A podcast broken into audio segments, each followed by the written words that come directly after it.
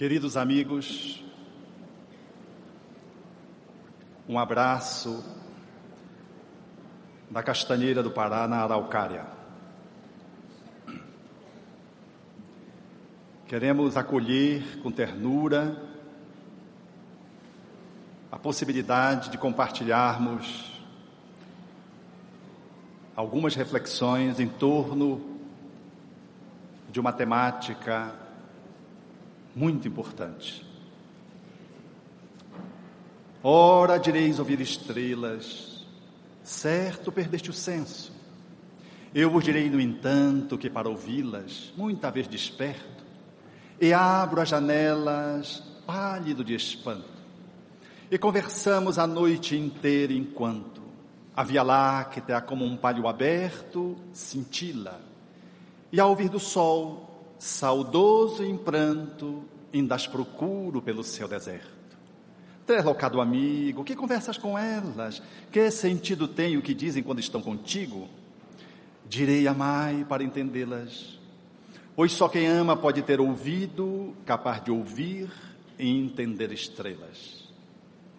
Efetivamente, as nossas relações são estelares elas se reportam ao desafio da possibilidade do encontro, mediado naturalmente por recursos, competências, habilidades, que vamos estruturando a pouco e pouco para viabilizar esse movimento de constelação na Terra, de estrelas que se mergulham em corpos físicos e se manifestam, trazendo naturalmente as dificuldades, as limitações que o nível evolutivo e o processo reencarnatório implica.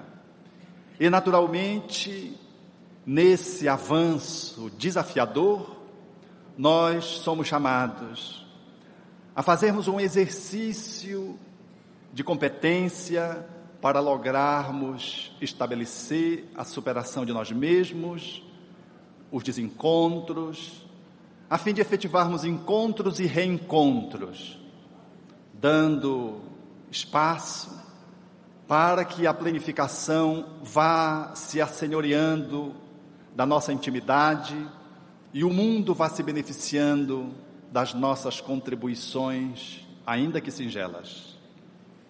É assim que estamos olhando para uma janela das nossas relações interpessoais, a fim de experimentar, conseguir, em sendo desafiado, poder navegar nelas e fazer o movimento de encontro através de vias que o Espiritismo nos aponta, calcado em cima de uma posição psicológica que Allan Kardec nos deixa através de uma ciência filosófica de consequências morais e que reedita o Evangelho na sua expressão mais primitiva e pura. Para podermos viabilizar isso, temos que entrever relações que são mediadas por emoções, Há emoções fundamentais que fazem parte do circuito das nossas vivências. Metaforicamente, poderíamos tomar um rio caudaloso da Amazônia para fixar na nossa mente, de forma pedagógica, uma leitura de modo a nos ajudar a entender como é que estamos navegando nas nossas emoções, o que precisamos fazer, que cuidados, que observações precisamos estar assinalando, a nossa atenção, enfim, tudo quanto representa. Há alguém que sai de uma direção na outra direção, na busca de uma carta de encontro com o outro, utilizando-se uma carta náutica. É assim que estamos, por assim dizer, mergulhados num rio esse rio, ele está configurado num grande leito, cujas margens recebem de acordo com seu nível, aqui e acolá, a água, que traduz de modo excelente o que as nossas emoções fazem quando, circulando no contexto do nosso ser, elas são energias que fluem. Allan Kardec, em A Gênese, configura de forma categórica que os nossos pensamentos, os nossos sentimentos, eles guardam condições sui generis e se refletem nos fluidos. E esses fluidos caracterizam-nos a posição evolutiva e o nosso momento ali localizado. O rio é assim. A água flui no rio. E podemos avaliar que esta água fluindo no leito do rio possa estar significando as nossas emoções fundamentais. As nossas emoções básicas, que podem ser qualificadas em maior ou menor número, mas que nós elencamos quatro para servir de reflexão nesta manhã tarde. Assim, poderíamos entrever nesse rio a, a, o simbolismo das nossas emoções circulantes e o leito do rio como sendo a nossa estrutura interior egóica.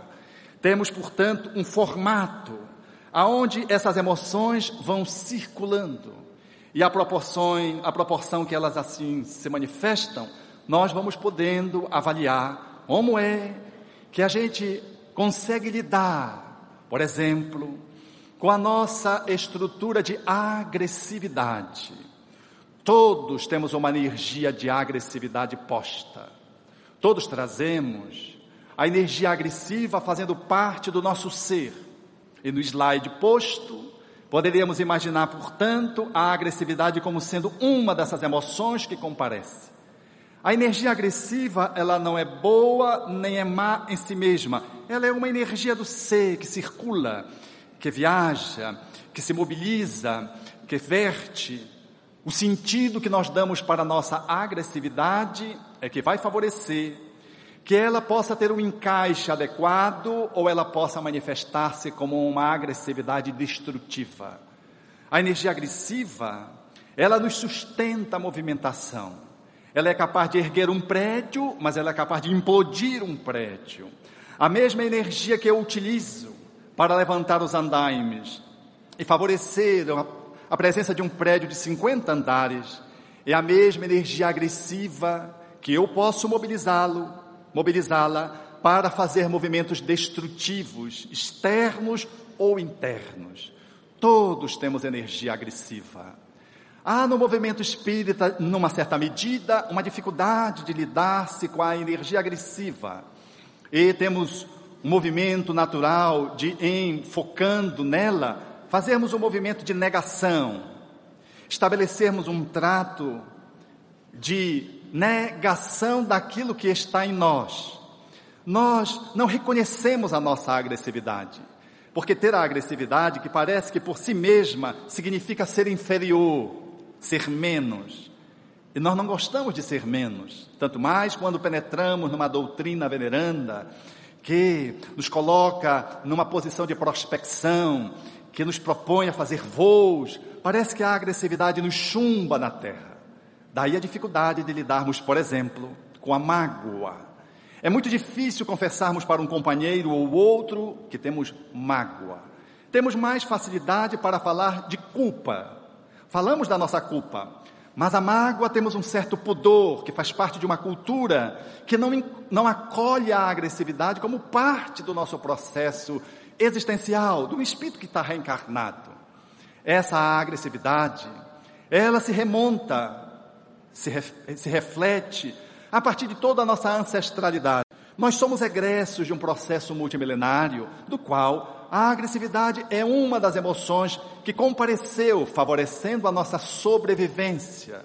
E sem ela, não daríamos conta de termos vencido as intempéries, de conseguirmos estabelecer a caça, de nos reunirmos em grupo, de fazermos os nossos primeiros instrumentos de defesa quanto à agressão da natureza nós não conseguiríamos, portanto, no termo nos sobreposto às nossas limitações, não fosse essa agressividade primitiva colocada nos homens que estão iniciando a dinâmica da evolução do espírito na faixa da simplicidade da ignorância.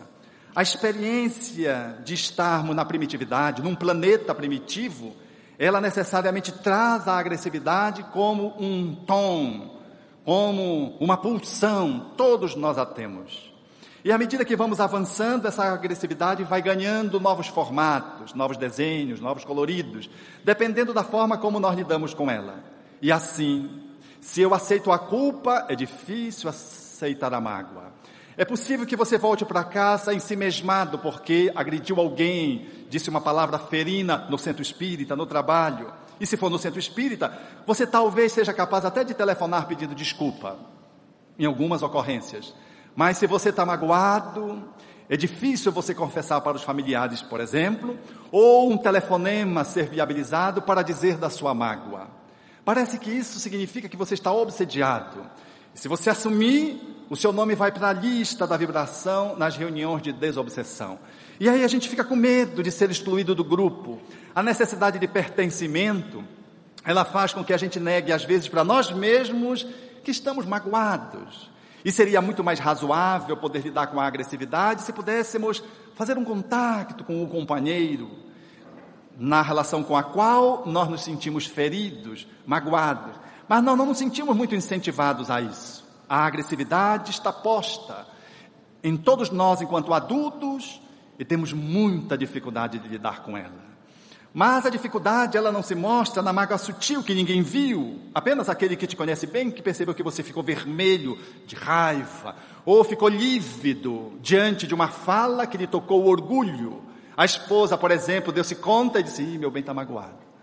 Aí ela disse: Vai sobrar para mim, porque a esposa sempre pensa que vai sobrar um segundo tempo, uma segunda etapa para ela. Ou filho, com maior argúcia, habituado a conviver com o pai, ele sabe quando o pai fica encolerizado por dentro, muito embora ele afivele na face um sorriso, como se nada estivesse acontecendo com ele. Mas quando entra no carro ou no ônibus, já há identificação de que ele está magoado.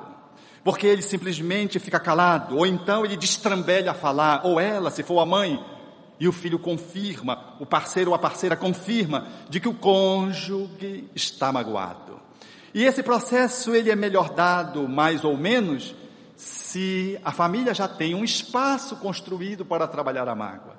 Porque se é difícil trabalhar no centro espírita ou no emprego, porque você corre o risco de ser despedido, em casa, no espaço doméstico, deveria haver mais abertura para que pudéssemos abrir os corações uns com os outros, a fim de diluirmos essas questões inerentes ao nosso nível evolutivo, para que possamos dar o nosso salto de qualidade mas a nossa agressividade.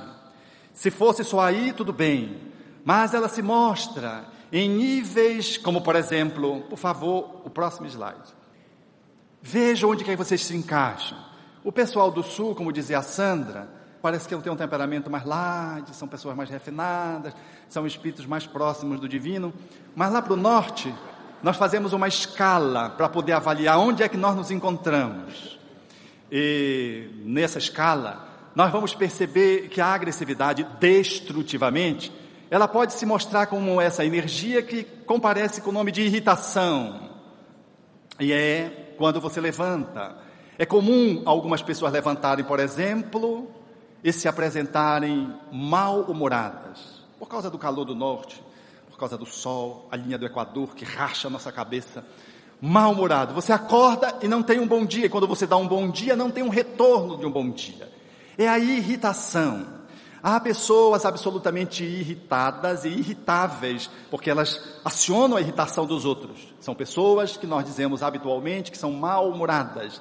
Elas cambam na direção daquilo que em doença psiquiátrica, no enquadramento psiquiátrico, chamaríamos de distímicas. Elas trazem um mau humor crônico, pessoas pessimistas que estão sempre reclamando. Eu não estou falando daquela irritabilidade pré-menstrual, que também comparece na síndrome pré-menstrual, na famosa TPM, no qual a mulher, ela entra em crise, todo mundo já sabe que ela está irritada, irritadiça. Todo mundo já percebe que ela está próximo de fazer vir a menstruação. O esposo já sabe que ela não está grávida, ela está grave, porque ela está irritada sobra para todo mundo, até a empregada, que às vezes está mais distante no circuito doméstico, mas que comparece todos os dias no cotidiano da família, ela dá-se conta de que a patroa está irritada. Quando o cartão de crédito chega, a fatura, e já se percebe a irritação do parceiro, que às vezes não é contínua, mas é pontual. Alguns elementos promovem, portanto, a irritação. Mas há outras manifestações de destrutividade mais graves, qual observamos nessa escada que está assinalada no slide, que pode vir com o nome de cólera, o próximo, com o nome de raiva, com o nome de ódio e com o nome de crueldade. Crueldade só existente no homem. Você vai descendo essa escada e vai agravando a sua postura de irritabilidade. A cólera quando você vai tirar um botão e o botão não está saindo e você arrebenta o botão. Colérico. Então, como você bate a porta. Ou quando você grita ao telefone para o parceiro que está do outro lado e esbraveja que o outro tem que fazer assim com o microfone, com o telefone.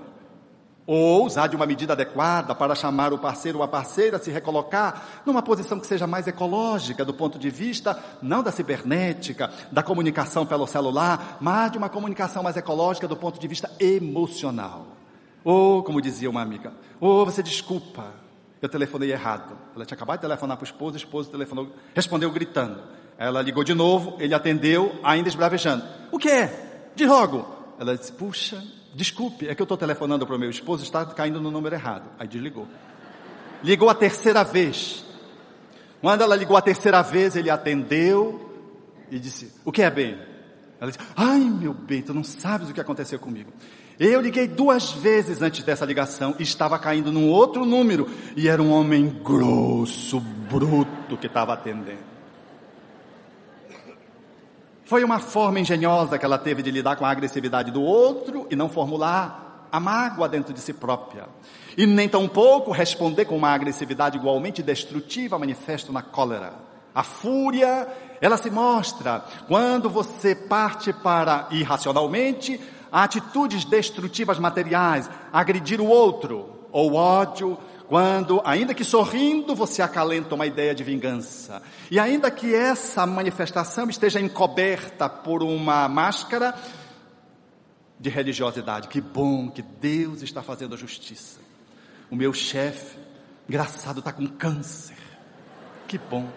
Só assim, mas ele vai despertar, eu tenho certeza que foi Deus. Aí põe na culpa de Deus. É impressionante como nós nos escoramos na costa dos outros. E quando é uma coisa assim muito fatal, muito cruel ou muito ilimitada de se lidar, nós chamamos Deus. E ele assume, a gente coloca desse papel.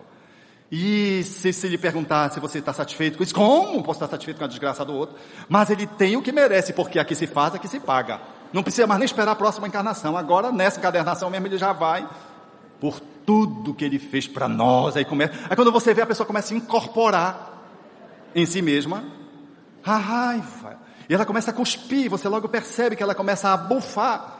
Sobretudo se você desmistifica aquela postura, dizendo, parece que você está se vingando. E usando Deus, né? Na intimidade a gente pode fazer isso com alguém, um filho, um pai, um irmão. E a pessoa então, ela entra em crise porque foi descoberta. Porque se não foi, ela disse, não, não. Mas se foi, como assim? Você acha que eu estou falando do quê? Tu acha que eu estou magoado? Quer dizer, só tom da voz já significa que está muito magoado. E que está, de alguma forma, se sentindo vingado na dor que alcançou o outro, porque não teve chances de fazer um enfrentamento, porque tinha um cargo diferenciado dentro da repartição pública. A agressividade assim posta, ela sinaliza que está numa direção que culmina às vezes no quadro absolutamente patológico, que são as crueldades, que envolve as torturas, que envolve posturas sadomasoquistas, que envolve atitudes que só o homem é capaz de fazer. Mas a agressividade, para poder se lidar com ela, é necessário reconhecer essa agressividade na nossa intimidade e avaliar de que ela é o resultado de uma história, mas não só uma história de descendência da qual somos originários, num processo multimilenário, aonde vamos trazendo mediante o acervo de experiências acumuladas e atavicamente trazemos essa agressividade mais ou menos destrambelhada, mas e sobretudo também pelo enquadramento educativo familiar que nos trata a agressividade de uma forma a permitir que nós nos eduquemos lidando com essa emoção ou que possamos lidar com esta possibilidade energética de uma forma destrutiva, com esse quanto que está dentro de nós, de conteúdo do espírito, de uma forma mais adequada ou completamente inadequada. É quando somos crianças que aprendemos a lidar com as nossas energias agressivas e é lá que vamos reeducando esse espírito que já traz as suas experiências e às vezes comprometidas nessa área, na malversação dessa energia, tal como se fosse a eletricidade, no qual ele se fulminou e fulminou muita gente. É necessário, portanto, olhar dedicadamente a infância, porque lá estão as matrizes do processo educativo, que somos chamados a reexperimentar lidando com as nossas energias fundamentais, primárias, básicas, qual a agressividade? Como lidamos, portanto, nesse manejo psicoeducativo em casa? Como é que a gente lida com a raiva? A gente estimula que o filho revide? A gente pede para que ele silencie, calhe a boca e diz, calha a boca, você não sabe de nada, você é pequeno, eu sou grande, eu sou seu pai, sua mãe, estou lhe educando. E ele quer falar isso, calha a boca, engula, engula. Essa, às vezes, é uma forma aparentemente educativa, inversamente da outra, que estimula o revide, e a manifestação de uma agressividade explosiva, esta outra, envolve uma agressividade introjetada, implosiva. Eu castro a manifestação da agressividade da criança. E ela não aprende nem a se expressar, sequer pela palavra, quanto mais pelo gesto. Porque se ela mencionar, fazer alguma atitude, ou ela inicializar um comportamento manifesto que, mani, que traduz a agressividade, ela muitas vezes é recebida a despeito de ser uma atividade educativa, com uma palmada, com um grito, que ela se assusta, com uma chinela que voa a sala na direção dela. Seu moleque, eu não estou criando nenhum galo ranfião e joga a sandália. Numa demonstração clássica da nossa agressividade mal trabalhada, porque naquela criança vai ficar mais a imagem da sandália jogada pela mãe ou pelo pai do que a fala do pai. Eu não estou criando você como um galo ranfião, um galo de briga. Eu estou criando gente. Porque o ato, ele é mais profundo do que a oralidade. Porque a ação, ela é mais marcante do que a fala.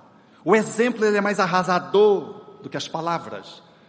Como não temos condições muitas vezes de lidar com a nossa agressividade, temos dificuldade de lidar com os nossos filhos. Há exemplo do que aconteceu conosco quando éramos pequenos.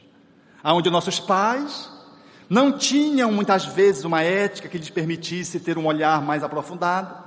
Muitos deles não foram espíritas, ou mesmo se foram, não estavam trabalhados o suficiente, não tiveram possibilidade de fazer isso, ou se fizeram, fizeram a meio de caminho, ao ponto de mostrar uma agressividade que nos castrou, ou, no lado oposto, determinou permissividade, no qual a nossa agressividade se manifestava de uma forma muito destrutiva para fora, lesiva aos outros e, por consequência, a si mesmo. Lidar com a agressividade é uma arte no processo educativo, porque envolve necessariamente o educador que não está educado, mas que através do trato com a criança, ele é chamado a articular a educação em mão dupla, até porque aquele espírito que está reencarnado ali, às vezes é mais evoluído do que ele. E o outro é menos. E o processo educativo vai se dando em teia. Mas o pai, a mãe, que tem a função de gerenciar o processo educativo, ali está posto para comandar o processo, para dar o tom, para ser o facilitador a despeito das dificuldades que tenha. Com o espírito, ele não terá muita demanda, mas com o outro, ele baterá com seus próprios limites. Haverá de muitas vezes de sair para o enfrentamento com a criança, com o adolescente, depois com o quase adulto, que pode culminar no desforço físico, na agressão física. Porque depois que ele faz musculação e que o pai tenta demovê-lo de uma atitude mediante um comportamento que é mais físico do que moral, o filho é capaz de fazer o revide e se colocar diante do pai como quem diz: agora eu sou grande. Quando eu era pequeno, você me batia porque eu era menor, mas agora eu sou grande. Se o senhor me bater, eu não me responsabilizo. Às vezes verbalizam isso, às vezes não verbalizam, mas está implícito na postura quando ele diz, o senhor que sabe, e fica esperando, e o pai não sabe se dá ou se não dá, porque ali já não está mais uma criança. Está um espírito que reencarnou, não logrou ser educado adequadamente ao longo da primeira e segunda infância, e está terminando uma adolescência, com um físico esculturado pela academia, mas com a alma ainda deficitária para lidar com a agressividade. E físico este, que agora fica a serviço de uma agressividade destrutiva se o pai mobilizar de uma forma inadequada. Educar a criança, educando-nos, talvez seja uma das possibilidades de reescrevermos a nossa história de adultos, desde a fala que é exagerada, agressiva, até o gesto de esbofetear, por exemplo, o guidão do carro, a de gritar com o outro que deu uma fechada em você, até a forma de falar com um garçom ou com uma empregada.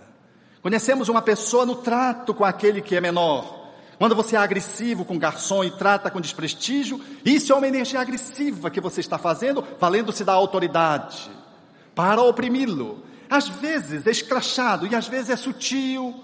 Como eu vivi uma experiência dessa ordem, nessa posição de uma agressividade destrutiva, numa pizzaria, eu estava na pizzaria com a minha parceira, comendo uma pizza e pedi pizza portuguesa. Ela pediu a metade, primeiro amor. E quando veio, eu olhei e não vi a pizza portuguesa.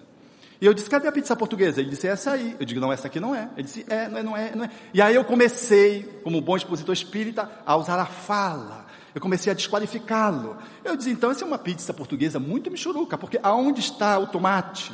Aonde está a cebola? Aonde está o ovo? E comecei a esmagá-lo verbalmente. E ele silencioso. E eu, na minha indignação, que pensava que era justa, fui, aí ele serviu a minha esposa, quando ele foi me servir, ele disse, qual é o que o senhor quer, português? Ou a primeira amor? Eu digo, essa michuruca daqui, assim, pra... Aí ele saiu, a minha esposa disse assim, você leu o cardápio? Eu não tinha lido o cardápio. Era uma pizzaria que eu não comparecia habitualmente. Aí eu chamei para pedir o cardápio. Quem disse que ele veio? Não veio. Eu chamava, ele não vinha. Até que veio um outro vendo. Eu chamava insistentemente, veio e disse, traga o cardápio, por favor. Quando eu abri o cardápio, tinha tudo menos tomate, cebola, ovo. Nada do que eu achava que tinha que ter numa pizza portuguesa. Aí deu aquela culpa. Expositor espírita com culpa é uma coisa muito interessante. Vocês precisam ver como é. A gente fica muito bem. A gente não consegue comer, não começa a mastigar e fica inquieto. Parece que tem formiga. Aí eu fazia assim para ele, quem disse que ele vinha? Meus amigos, nem na hora da conta ele veio. Não veio mais. Aí eu olhei para minha esposa e disse, ah, eu não vou dormir com essa. Eu vou ter que resolver essa questão hoje. No esforço que o, o Espiritismo nos confere, temos que estar lidando com as nossas dificuldades no cotidiano. E eu tinha que enfrentar essa situação decisivamente, para poder merecer a posição de espírita, aquele que se esforça. E para ter uma noite agradável, porque já não dá mais para dormir quando a gente se comporta fazendo essas tolices. Aí eu levantei e procurei, ele estava num outro compartimento, compartimento que estava com ar condicionado, ar refrigerado. Eu fui e quando chegou lá nele eu bati assim no ombro dele, ele era uma pessoa baixa, ele se virou, eu estendi a mão para ele e disse, eu quero lhe pedir desculpa porque eu fui muito grosseiro com o senhor. Ele me olhou, apertou a minha mão, sacudiu como se quase arrancasse meu braço e disse assim: Eu lhe perdoo. Eu não pedi perdão, eu pedi desculpa. Perdão é uma coisa grande, desculpa é uma coisa pequena. Eu não tinha magoado ele profundamente, eu tinha apenas feito um arranhãozinho. Eu fiquei assustado quando ele disse, e abri um sorriso. E eu saí fechando as minhas reflexões internas.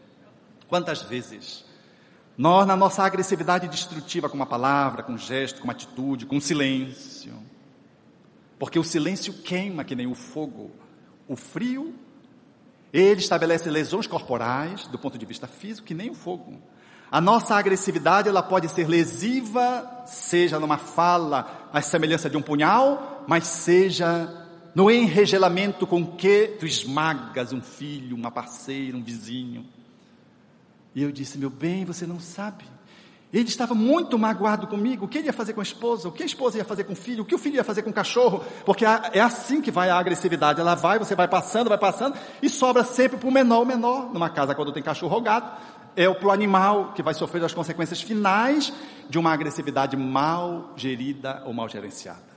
A agressividade, portanto, é uma possibilidade que temos que chamar para nos educarmos adultos e aprendermos a lidar quando somos pequenos, em nos educando ou educando os nossos filhos. Em sendo educados na condição de jovens ou de crianças, ou de educadores como adultos em eterna e perene autoeducação. Por isso, vamos avaliar a agressividade. Nem deixá-la saltitar como um cavalo selvagem sem peias, nem tampouco estabelecer de tal modo o cerceamento do cavalo, entrincheirando-o dentro de um espaço exíguo onde ele não possa se movimentar. A agressividade, ela precisa fluir e precisamos dar os parâmetros para que ela possa ter a sua movimentação no circuito da nossa alma, sem lesar a nós mesmos e sem lesar o outro. Então, é na infância que vamos aprender a lidar com a agressividade. Do mesmo jeito, o medo o medo é uma experiência que faz parte do nosso circuito interior, emocional, afetivo. Todos temos medo. Se eu disser assim para vocês, meus amigos, eu tive uma evidência e ao mesmo tempo uma evidência profética que vai se realizar daqui a um minuto, que esse, esse andaime todo vai cair, eu duvido que vocês ficassem, se eu fosse de Valdo Franco, ficassem sentados. Vocês iam levantar iam esquecer de bolsa, vocês iam sair correndo. Quando chegasse lá fora, a minha esposa, lembrava da esposa, só lá fora.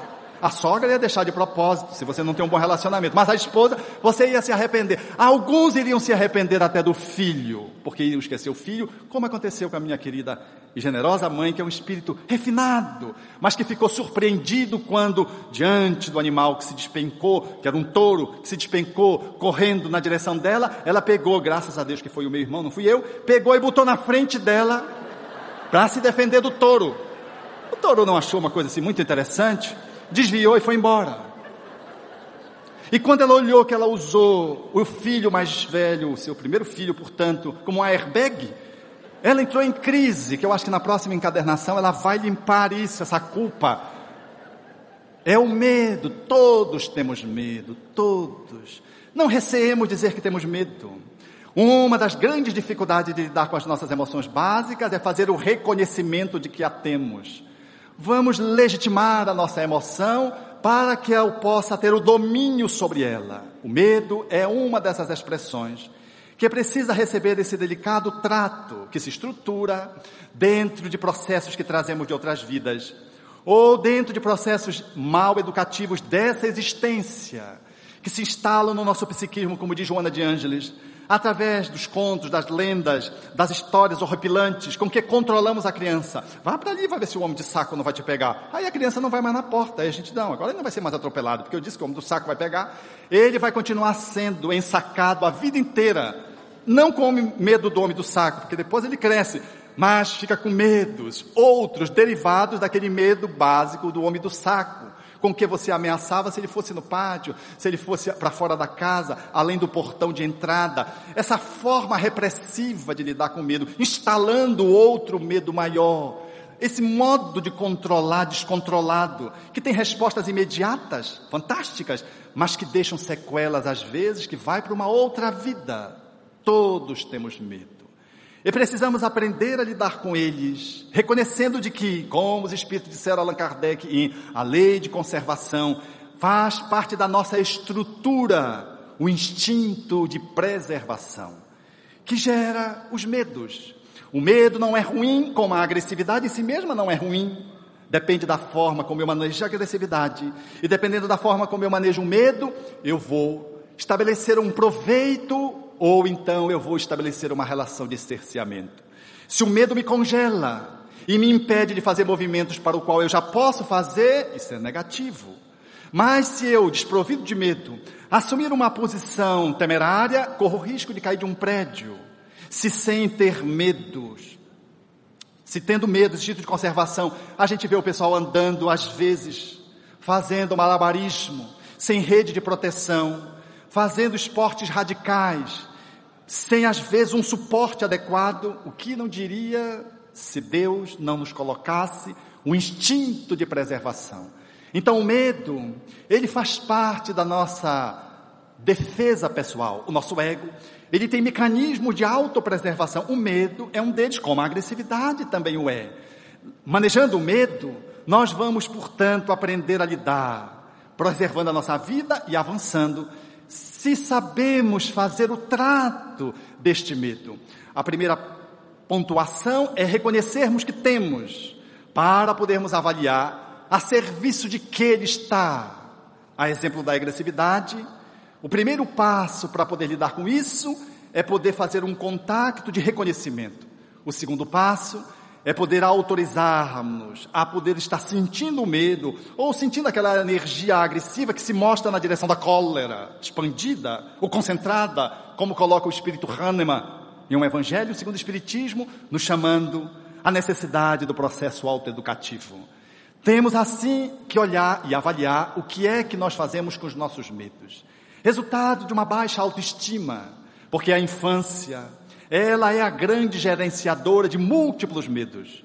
É verdade que alguns deles vêm de outras vidas, encarnações passadas, mas outros tantos que nós engendramos no aqui no agora, através de uma educação extremamente punitiva, da violência doméstica, através da violência com a criança, que gera ali, portanto, uma personalidade insegura enquanto criança, o espírito avança para a adolescência, manifestando baixa autoestima e será sempre um adulto covarde, medroso, com dificuldade de assumir pequenas posições de superação, porque estará sempre com o freio de mão puxado. Não consegue ir adiante. Aquele mecanismo de defesa está posto para ele em razão de uma educação inadequada, de uma forma muito deficitária. Ele vale-se de muletas quando ele já pode jogar uma delas, ou ainda anda na cadeira de roda quando ele já pode andar de muletas. Ele se fixa na cadeira de roda, na sua insegurança e não consegue dar um passo adiante. No estudo, no relacionamento conjugal, no centro espírita, ele já está pronto para iniciar, por exemplo, a coordenação de um grupo sistematizado, a atividade do passe, ou da mediunidade, ou então da fala, no campo da exposição doutrinária, mas ele sempre se sente inseguro e não consegue dar nenhum passo adiante. E retarda, e está sempre se aprontando melhor, se equipando melhor. A gente percebe que ali tem uma personalidade que está pronta, mas está congelada pelo medo que não deixa ele ir adiante. Todos temos medo. Absolutamente todos. A gente supera o medo e surge um outro mais refinado. A gente supera a cama que nos retém por necessidade de sobrevivência, comparativamente aqui, na análise do mecanismo de defesa, e vai para a cadeira de rodas. Depois a gente sai da cadeira de rodas e vai para a muleta. Depois joga a muleta e fica na bengala. Depois a gente substitui a muleta do medo da bengala e joga para longe e começa a andar sem muletas. Nós vamos, portanto, fazendo substituições e os nossos medos, eles vão ficando menos primários, mais refinados, à medida que o nosso espírito vai avançando em coragem, como diz o codificador e o Evangelho segundo o Espiritismo, fazendo menção à fala de Jesus. Assim, nós vamos aos poucos aprendendo a superar aquilo que pode ser um medo, mas aquilo que pode ser um processo fóbico, que é um medo que se exagera, que faz o processo do congelamento, que me impede de raciocinar, que me paralisa, que me cristaliza posições afetivas, emocionais, psicológicas, que todos podemos ter. Fobias é um agravamento do medo. E, portanto, o medo mal gerido, diz o Espírito Joana de Ângeles, ele vai ganhando espaço, às vezes com outras situações que nutrem o medo, e quando a gente vai se dar conta, ele está grande, imenso, e se estabelece um processo fóbico, que já precisa de uma abordagem terapêutica, já não é mais suficiente esse trato de si para consigo para a resolução do processo. Precisamos de um apoio que nos medie a cura para os processos fóbicos. Do mesmo jeito que na raiva, quando descambamos para a crueldade, para as atitudes masoquistas, sadistas, ou para atitudes outras de vândalo, de vandalismo, que escapam à nossa capacidade de contenção, atitudes compulsivas de violência. Todos, no entanto, podemos experimentar aqui e ali. A melhor forma de lidar é admitir que temos.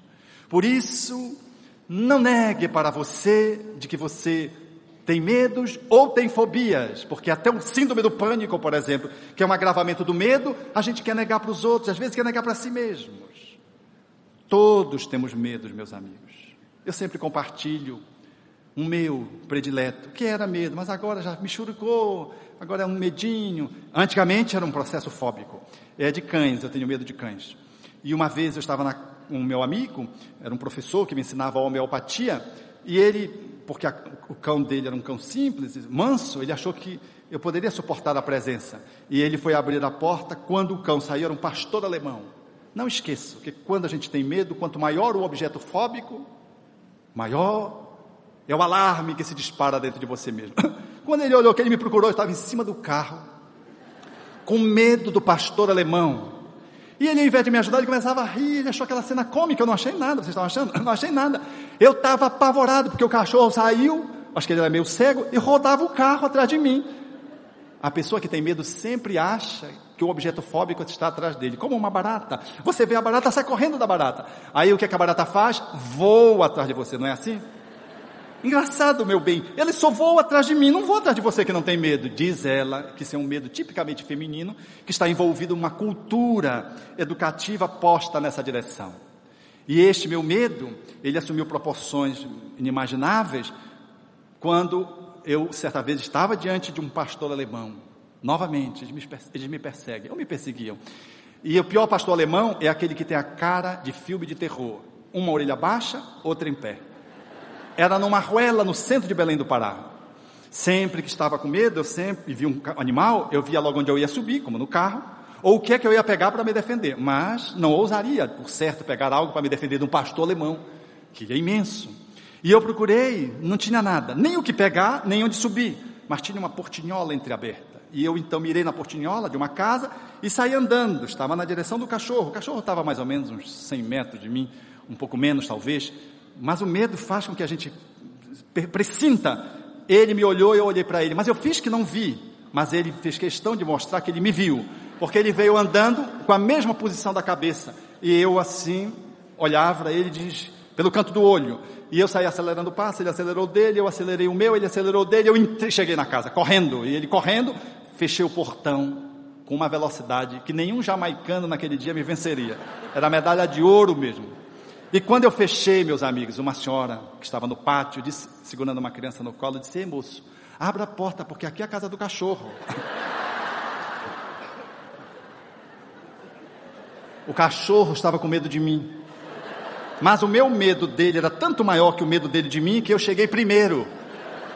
Agora vocês imaginem eu ter que deixar o cachorro entrar. Eu queria pular no colo daquela senhora, substituir a posição daquela criança porque o medo nos infantiliza em dados momentos. Eu fiquei nas costas dela como um obsessor, só o obsessor sabe fazer em relação à sua vítima. Colei nela como se fosse uma sombra de meio-dia. E quando abriu a porta, o cachorro passou, parece uma lançadeira, numa velocidade incrível, com pavor de mim. E eu saí assim, é... Medos. Temos. O próximo temos que lidar com medos. Uma outra emoção básica é a tristeza. A tristeza. Ela, dentro do rio das nossas emoções, ela comparece, trazendo seu conteúdo de naturalidade. O Espírito Joana de Anjos, na sua última obra, não nessa, que confere o título ao nosso, à nossa conferência, ela chega a fazer uma fala magistral sobre a tristeza, mostrando a importância da tristeza. Porque também temos essa forma de lidar com a agressividade muito muito destrutiva, com o medo muito destrutivo e com a tristeza também. Porque parece que a gente não quer ser espírito na condição que estamos, em evolução, fazendo parte da natureza, com todo o nosso histórico, com todos esses conteúdos. Nós temos vergonha de ficar tristes. A tristeza é esse sentimento de perda. Quando você perde alguém, perde algo, uma posição, tem uma frustração, você entra em tristeza. Ela nos ajuda a introspectar, ela nos ajuda no processo de autoconhecimento. Ela em si mesma é uma emoção primária que nos ensina, traz-nos muitos ganhos se nós sabemos manejar com ela.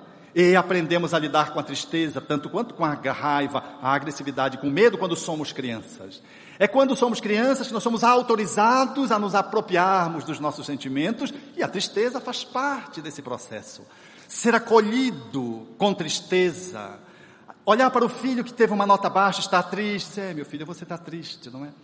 é olha quanto eu tirei, estudei tanto, pois é, você está muito triste, estou, aí começa a chorar.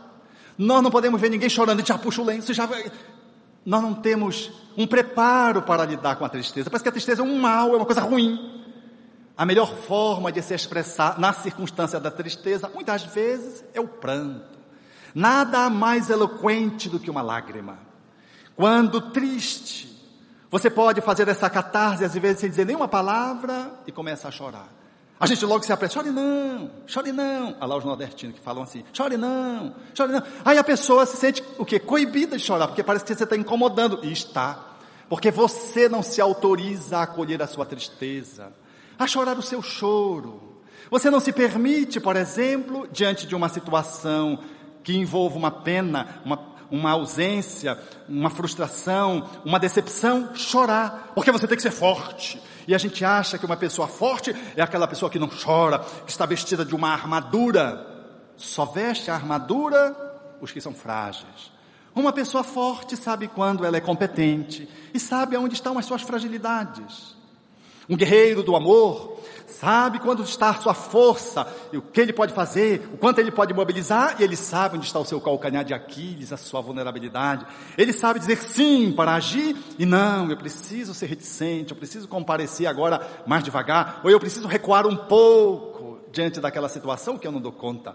Uma pessoa forte sabe que não vai poder conversar com aquela outra pessoa com um índice de agressividade borbulhando pelos narinas, pelos lábios. Ela baba de raiva, então não é hora de estabelecer uma conversa. Ela se retira estrategicamente sabendo que ela está lidando com uma vulnerabilidade. Chora tristeza, porque foi um amigo que lhe magoou. Ele acolhe esses sentimentos para um, dois, três dias depois, quando ele se sentir que dá conta de fazer o encontro com o um amigo, ele possa fazê-lo ecologicamente, para tirar o lixo, para esclarecer. Essa é uma pessoa forte.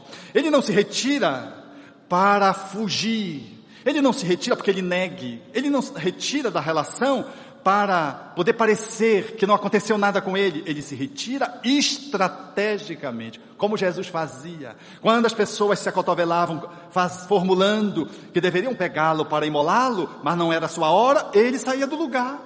E ele não era covarde. Ele fazia uma saída estratégica porque aquele não era o momento da confrontação e só mais tarde, no momento da Jerusalém, por ocasião do momento que se seguiu a entrada triunfal e da crucificação, que necessariamente ele precisaria passar e o fez com galhardia. Então, nós precisamos acolher a tristeza. Deixe o outro chorar. E se você notar que o outro está envergonhado, diga, chore. Essa é sua dor. Só você sabe o quanto dói.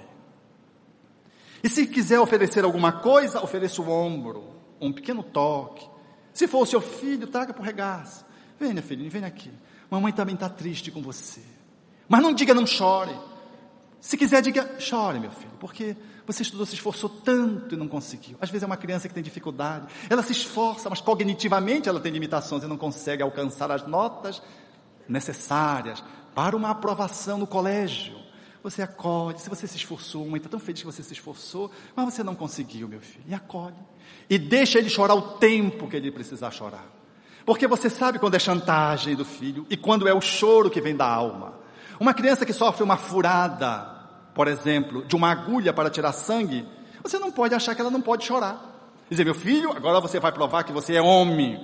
E homem não chora. E até hoje nós homens somos meio recalcados. Quando queremos chorar, a gente fica piscando, piscando, piscando, piscando, piscando, piscando, olha para cima. Eu, a gente tem vergonha de chorar. E Jesus, que foi o homem mais másculo que a gente conheceu, chorou mais de uma vez quando esteve conosco, nos autorizando a expressar o sentimento. Mas a gente não quer alarido. Ah, então a gente inibe a criança. Então diz assim, não vai doer nada. Olha como não vai, dói. Então a gente diz, olha meu filho, é uma injeção, pode doer um pouco, um pouco mais, um pouco menos, eu não sei qual é a sua sensibilidade. E a criança já vai preparada. Mas como? Você sabe uma picada de inseto? Sei. Você não foi picado já aquela vez? Às vezes tem uma picada na história da criança, você pode usar como comparação.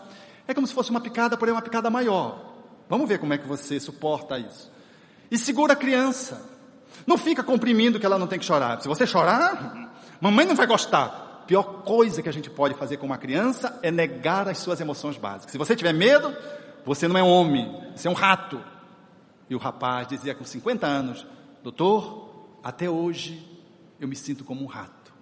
Porque quando meu pai me disse isso e fez a pergunta de forma decisiva: Você é homem ou um rato? Eu disse: Eu sou um rato. Criança. Ele queria fugir da cena de, de, de dor, que era o medo. Então ele disse que era um rato. E sendo um rato, como ele assumira diante do pai, que é a figura mais representativa ao lado da mãe, ele estava com 50 anos no espaço psicoterapêutico trabalhando o rato que ele se sentia. E não é o rato diante de uma situação, isso vai se generalizando. Então é necessário poder ter esse olhar para acolher a tristeza. E trabalha-se a tristeza nos eventos de perda. O carrinho quebrou, a criança chora, e você deixa ela chorar. Gastou o carrinho, ou então ela quebrou, disse, meu filho, você quebrou, faz múltiplos aprendizados, você ficou com raiva, jogou o carrinho no chão, o carrinho quebrou, aí ela chora, diz, pois é, meu filho, agora não dá, vou tentar consertar, mas você quebrou, quebrou. Não, eu queria outro. Ah, meu filho, não tem outro. Porque se for um pai que não tem a medida do senso das proporções, o que é que ele faz? Compro para você amanhã, não chore mais, não chore mais. Às vezes é para se ver livre do choro. Todo pai tem que ouvir choro. Faz bem, o fígado. É necessário acolhermos o choro da criança. Então nós não podemos logo silenciar com uma chantagem e dando um carro, não, ah, custa tão barato. Não é o custo pecuniário, é o processo educativo que está em jogo não é um tanto amoedado, é o que aquilo vai fazer no psiquismo da criança para sempre. Então esse pai, ele vai deixar a criança chorar, e a criança chora e ele deixa ela chorar. E ela chora e roda ali, berra, vai berrar. Diz, meu filho, infelizmente, papai não pode fazer nada. E quando eu vou ter outros? Ah, vamos programar, quando tivermos dinheiro para comprar outro. Ele precisa saber dessas coisas, precisamos já traz, antenando a criança para o mundo real e não silenciar. E se a avó quiser trazer o carrinho, não, mas vovó dá, vovó dá. A gente dá uma segurada na avó nesse momento, para poder não interromper o processo educativo. E se ela o fizer às escondidas, tudo bem, foi a avó, mas ficou a nossa fala e ficou a nossa reflexão. Nós precisamos acolher. Porque nós não conseguimos tratar dos assuntos que envolvem tristeza. Por exemplo, morte. Imagine você num banquete em casa, você puxa o assunto. Papai, vamos conversar sobre morte. É um assunto proibido, porque ninguém conversa sobre morte. Mas e sobre desencarnação? Nem desencarnação. Meu filho, por favor, não traga esse assunto, isso não é hora. Você vai fazer mal para a digestão. Há assuntos que são proibidos. A, a morte é a principal gerenciadora de tristeza e gerenciadora dos medos. Não tratar da desencarnação, não facultar um outro olhar, é lançar os nossos filhos e a nós mesmos para um beco. Porque se você desencarnar repentinamente, como é que vai ficar essa criança? Quantas pessoas eu acompanho psicoterapeuticamente porque não estavam preparados para uma perda repentina de alguém significativamente posto na sua vida, um filho, um pai, especialmente essas duas posições. Tratar da desencarnação é preparar a criança para o enfrentamento inevitável da desencarnação do bisavô, do avô, e eventualmente de um irmão ou de um pai, de uma mãe, nós não sabemos, porque a morte, ela não seleciona pela cronologia, ela surge quando ela surge, tal como diz a lenda árabe, cujo príncipe viu seu servo agoniado e o servo disse: Meu príncipe, eu vi a morte. E ela pareceu apavorante para mim. E eu preciso de um cavalo. Você pode me emprestar um cavalo porque eu preciso ir a Teherã. Tomar algumas providências e preciso fugir da morte. O príncipe viu o serviçal tão assustado, deu o melhor cavalo. E o servo, era pela manhã, saiu. Não demorou muito tempo, o príncipe viu a morte. Ele disse, mas como você é aqui? Ela disse, ah, eu estou aqui. Ele disse, mas por que você estava aparvalhando o meu servo? Ele disse, eu não aparvalhei. Disse, você meteu medo nele. Disse, eu não meti. Quem ficou com medo fui eu. Disse, mas como você ficou com medo? Eu fiquei com medo. Porque eu me assustei quando vi ele. Mas como você se assustou? É porque eu tenho um encontro com ele marcado hoje à noite lá no Teherã. E ele estava aqui. A morte não nos subtrai. Sem que a gente faça um agendamento próprio. Pela nossa vontade egóica. Ela vem. Então, preparar-se para lidar com a desencarnação. E em plano menor, preparar os nossos filhos lidando com as pequenas perdas, é agenciar competências para que aquele espírito possa se auto-superar diante dos grandes desafios que é a desencarnação, o envelhecimento, as doenças, tristeza. Vamos permitir que a tristeza compareça. Vamos deixar que a tristeza se expresse para que ela possa ir embora. Vamos dar vazão, bem-aventurados os que choram. É também ser bem-aventurado aquele que carpe, que chora, que gostaria de ter e não teve. Como eu lembro de uma paciente, quando eu lhe perguntei o que foi que te aconteceu de pior na sua vida, ela disse, foi não ter feito medicina. Eu disse, mas como assim? E ela então, depois de ter me relatado uma vida com tanto sofrimento, ela foi elencar medo, a, a frustração de não ter feito medicina como sendo uma pior. Eu fiquei sem entender porque não fazia lógica. Era uma jovem que tinha sofrido tanto numa vida só. Os percalços de uma infância pobre, os pais desavisados, uma juventude muito abandonada, uma mulher que não vivia bem com o esposo, enfim, era um rosário de sofrimento. E ela dizia, não ter feito medicina era a sua maior dor. Mais tarde, nós viemos compreender essa dor quando ela se viu como um cirurgião fazendo eutanásias e promovendo transplante de cérebros em mendigos de rua para fazer pesquisas transgredindo a ética do seu tempo e rompendo com seus colegas. Seguidamente a essas pesquisas, ela foi se perturbando, enlouqueceu e jogou-se de uma ponte. Depois das perturbações assumirem um alto grau e caiu num lago gelado, desencarnando ali mediante o suicídio e eternizando para ela um sofrimento que deveria apenas encontrar termo quando da sua reencarnação, porque para ela era eterno. Dor de cabeça e os cérebros lhe, lhe perseguindo no mundo espiritual. Teve uma encarnação subsequente como uma jo um jovem que apresentava convulsões, imbecil, miserável, e desencarnaria com aproximadamente 12 anos, fazendo convulsões epileptiformes, subentrantes, levando ao coma e saindo do corpo.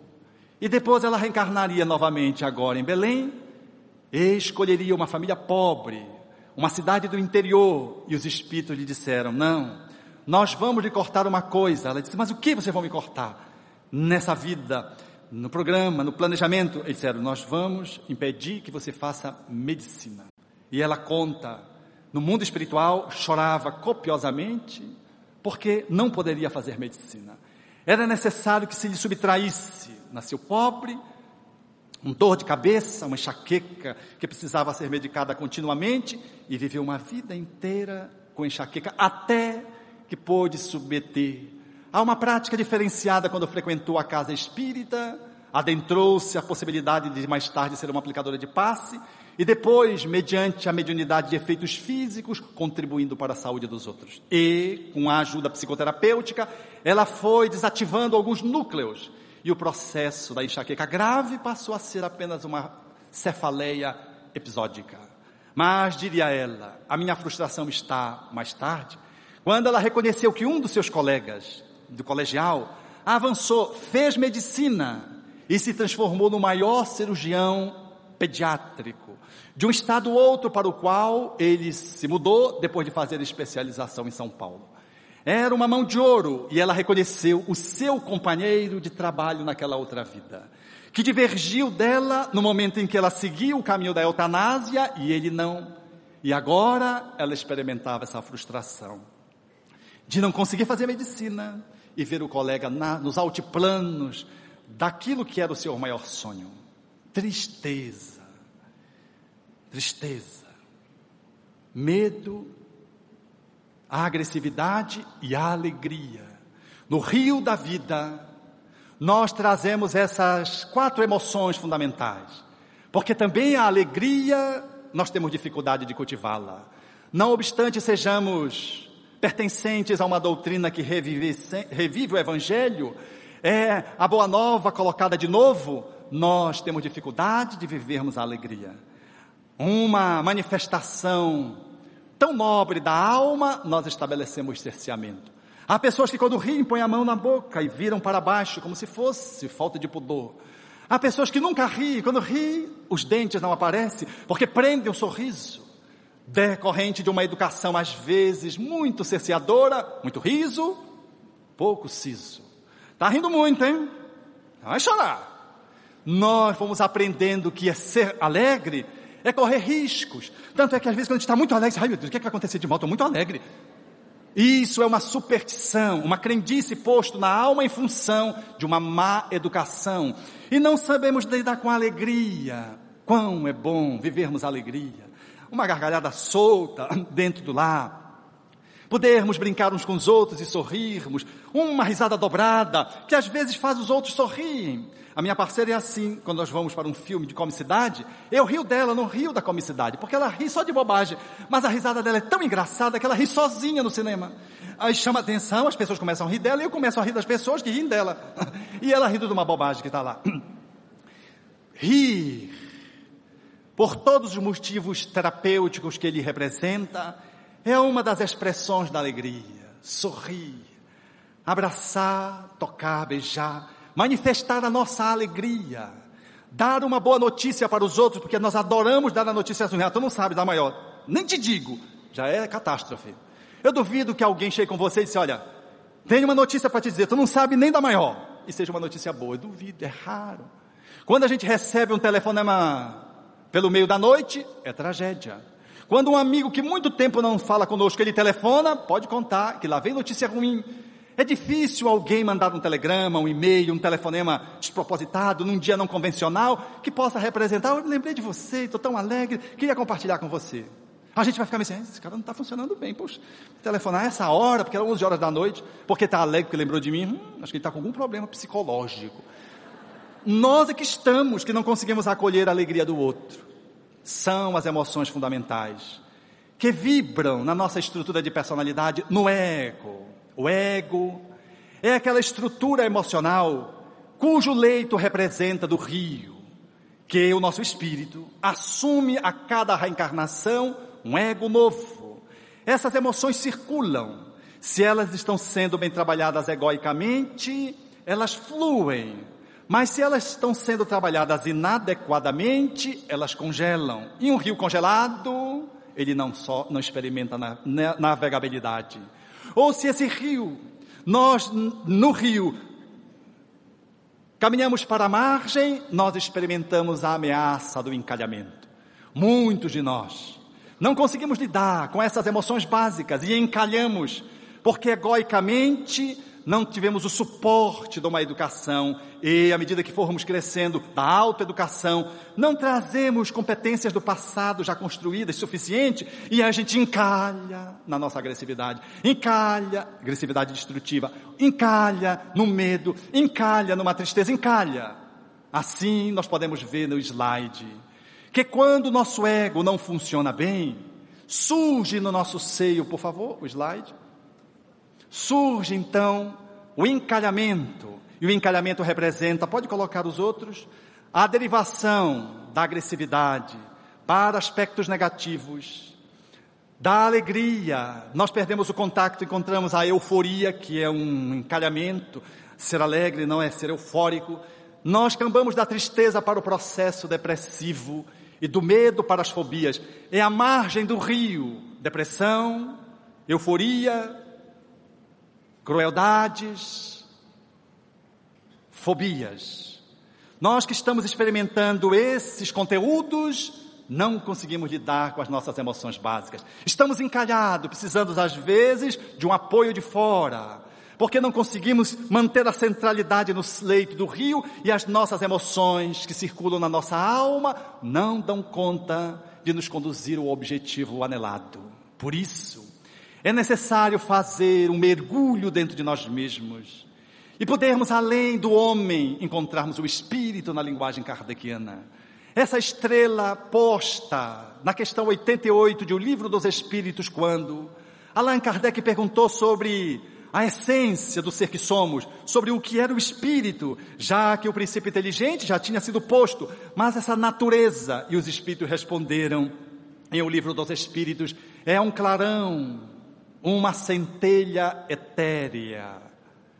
É, portanto, essa claridade que somos, uma dimensão que está muitas vezes inacessível ao homem que caminha como um animal, como um ser que não consegue lidar com essas emoções e por isso ele trava aqui e acolá, porque ele é apenas um ser que se coloca no mundo egoicamente, apoiados em doutrinas, disciplinas, práticas, religiões que focam apenas no ego. E quando focam na transcendência, o fazem de uma forma miraculosa, de uma forma estranha, esquisita, o Espiritismo. Nos convida a fazer esse mergulho para o eu interior mais profundo, para o eu sagrado, na linguagem crística que evoca os salmos de Davi, o Deus com D minúscula que somos. O clarão que os Espíritos assinalaram ao codificador. A estrela, portanto, que somos na nossa natureza é essencial. É necessário, portanto, ir além do homem para se perceber espírito. E espíritos que somos fazendo uma jornada humana e não homens que estamos fazendo uma jornada de espiritualização, o que é muito diferente. Avaliarmos, portanto, que há essa dimensão sélfica na fala do Espírito Joana de Ângeles.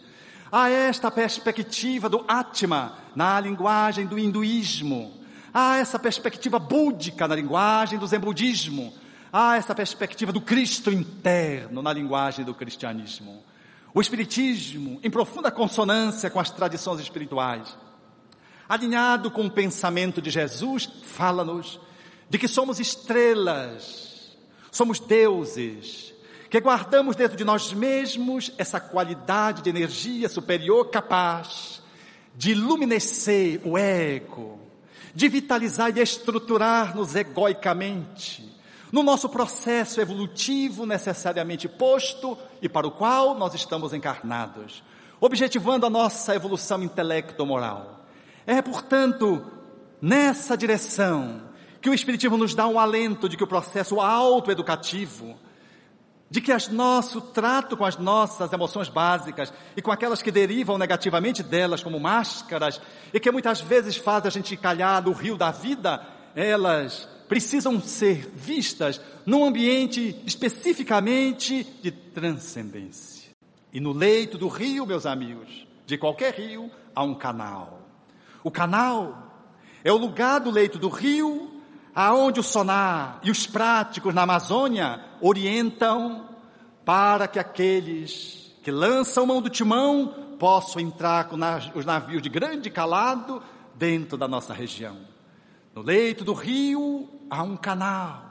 Um canal que não é fixo, que de acordo com o movimento das marés, ele vai para um lado, vai para o outro, faz uma sinuação, fica sinuoso. O canal é o lugar de excelência para fluir as águas.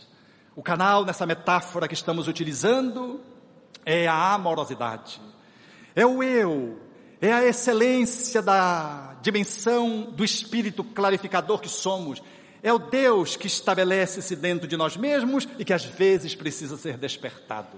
O canal é, portanto, o nosso espaço de excelência, aonde nós vamos aos poucos lidando com as nossas energias mal trabalhadas e vamos nos reeducando aonde vamos saindo dos encalhes da crueldade, das agressividades de cólera, da raiva, das fobias, e vamos lidando também com as nossas manifestações depressivas. Mas mais do que isso, é no canal que nós lidamos egoicamente com as nossas emoções básicas. Estimulado pelo self, pelo eu superior, pelo Deus que somos, pelo Cristo interno, nós aprendemos a lidar com as emoções básicas e somos capazes de fazer conforme o slide propõe, a transformação do medo em prudência, em cautela, a transformação da tristeza em interiorização, introspecção, meditação, a transformação da agressividade em ação lúcida, caridade na linguagem espírita, a transformação das nossas manifestações da alegria e entusiasmo. O espírita, ele vive a alegria, E quando ele se conecta com Deus interno, ao invés dele ir para a euforia, que é um desvio, ele vai para o entusiasmo, cuja etimologicamente a palavra sinaliza o Deus dentro. Nós entramos na exultação. Exultai-vos, rejubilai-vos, porque nem os profetas que vieram antes de vós conseguirão tal galardão. Diria Jesus, depois de assinalar as nove bem-aventuranças, ele fecha, ele conclui a sua fala para nos dizer que nós deveríamos entrar no processo de entusiasmo, de júbilo, porque haveríamos de ter conseguido seguir o caminho da amorosidade. É, portanto, lidando com essa excelência do que somos, que vamos transmutando os nossos medos e vamos crescendo com Ele. Vamos transmutando a nossa tristeza e ao invés de ir para a depressão, nós vamos aprendendo mais sobre nós mesmos, estabelecendo processos mais introspectivos, processos de escanear a nossa própria alma, no recolhimento necessário, no afastamento do barulho. É através dessa, desse encaixe novo que o nosso ego vai aprendendo a lidar com a nossa agressividade e a gente silencia. Aquele tigre que quer pular na jugular do outro. Quantas vezes querem pular na jugular do outro? Ou então nós somos acionados para sairmos daquela posição covarde, ocuparmos o nosso espaço sem tirar o espaço de ninguém. Usando, portanto, adequadamente a nossa agressividade para o trabalho, para os mutirões, porque é também a agressividade que vitaliza todas as nossas atividades enobrecedoras. É impossível estoicismo sem a energia agressiva positivamente posta, estar alimentando. Mas é impossível estoicismo se o ego não estiver ancorado, apoiado no Deus que somos. O Espiritismo, portanto, ele nos convida desafiadoramente a fazermos esse grande mergulho interno, irmos além do homem que somos, da personalidade, da máscara, do ego, para avançarmos para a nossa natureza essencial e de excelência, e podermos pela oração, pelos esforços repetitivos no bem, pela atitude da meditação, pelo recolhimento no processo da introspecção, pelo exercício da amorosidade nas diversas manifestações que as virtudes nos proporcionam, avançar na conexão interna e em nos conectando conosco mesmos, podermos experimentar a saída de um estado psicológico para outro, lembrando a fala de Jesus, quando assinalava aquele que era o fariseu de uma vida, era o sepulcro caiado, que Jesus mesmo tinha desmistificado aquela postura de falsa virtude, tinha denunciado a hipocrisia com a sua agressividade, manifestando a sua energia amorosa, ele haveria no outro momento de docilidade, sem descambar para a permissividade, dizer: o reino dos céus está dentro de vós.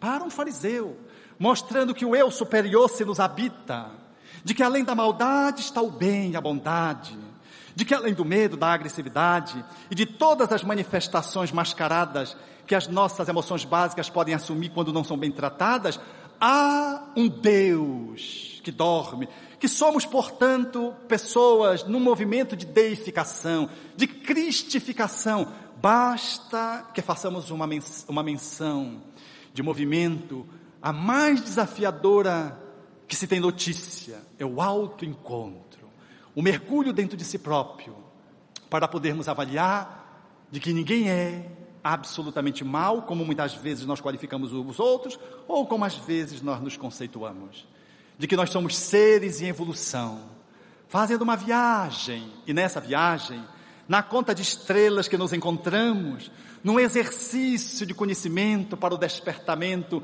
da nossa claridade interna, o nosso ego vai se sentindo apoiado e nós vamos nos educando gradualmente, lidando com as nossas emoções fundamentais e transformando-as, refinando-as e fazendo o nosso aprendizado, tanto mais quanto mais amamos. E quanto mais amamos, significa que estamos no leito do rio, mas no canal, fluindo com velocidade para alcançar os nossos objetivos. As margens estão distantes, o processo de encalhe não se fará. E, seguindo esse caminho, ainda temos à nossa frente uma estrela que cintila, que deixou as suas marcas na terra para que não pudéssemos pretestar solidão. Foi o Cristo.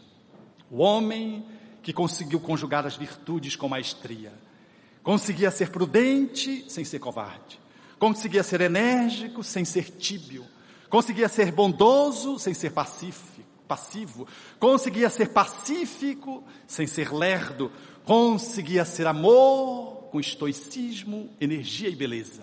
Porque ele foi a grande estrela que Deus nos conferiu para nos nortear nas noites humanas, quando o nosso ego se sentisse perdido e pudesse fazer, tentasse fazer uma conexão pelo celular cósmico, fazendo um link do eu interior, do Deus que dorme, do Cristo interno com Jesus, o Cristo manifesto. É assim que vamos entender que o poeta Olavo Bilac tinha razão, porque aqueles que entram na esfera do entusiasmo consegue dialogar com as estrelas e com as flores com a mesma simplicidade que o que conversam com as crianças. Ora direis ouvir estrelas, certo perdeste o senso. Eu vos direi, no entanto, que para ouvi-las, muita vez desperto, e abro as janelas pálido de espanto, e conversamos a noite inteira, enquanto a Via Láctea, como um palho aberto, cintila, e ao ouvir do sol, saudoso em pranto, ainda as procuro pelo seu deserto. Deslocado amigo, que conversas com elas? Que sentido tem o que dizem quando estão contigo? Direi amai para entendê-las, pois só quem ama pode ter ouvido capaz de ouvir e entender estrelas. Obrigado.